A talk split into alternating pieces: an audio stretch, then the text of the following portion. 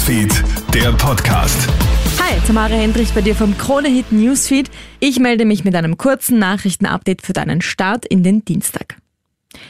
Der Nachzipf-Countdown tickt. Auch heuer müssen wieder Zehntausende Schülerinnen und Schüler zur Nachprüfung und nach hoffentlich erholsamen Juliwochen ist der 1. August laut Experten quasi der ideale Zeitpunkt, um mit dem Lernen zu beginnen.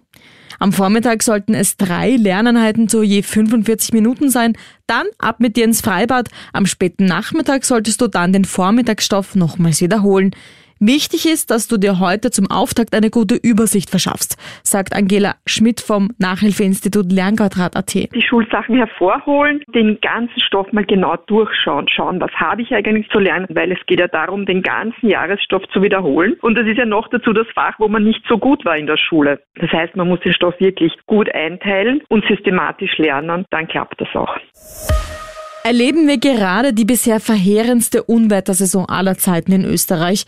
Allein bis Ende Juli ist durch Hagel, Sturm und Sintflutartige Regenfälle eine Unwetterschadenssumme von 215 Millionen Euro entstanden. Das ist zu diesem Zeitpunkt des Jahres ein absoluter Rekord. Es treten zwar nicht unbedingt mehr Unwetter als früher auf, sie sind aber deutlich heftiger.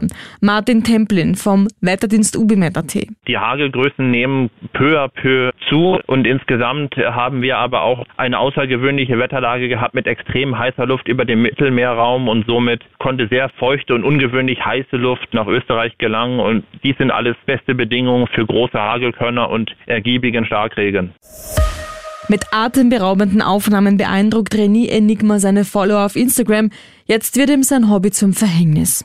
Der 30-Jährige klettert ohne Sicherung auf die höchsten Gebäude der Welt und teilt Fotos davon im Netz. Auch auf die Spitze des Wiener Stephansdoms hat er es schon geschafft. In Hongkong endet so eine Kletteraktion jetzt tödlich. Bei der Besteigung eines Hochhauses stürzt der Franzose vom 68. Stock in die Tiefe.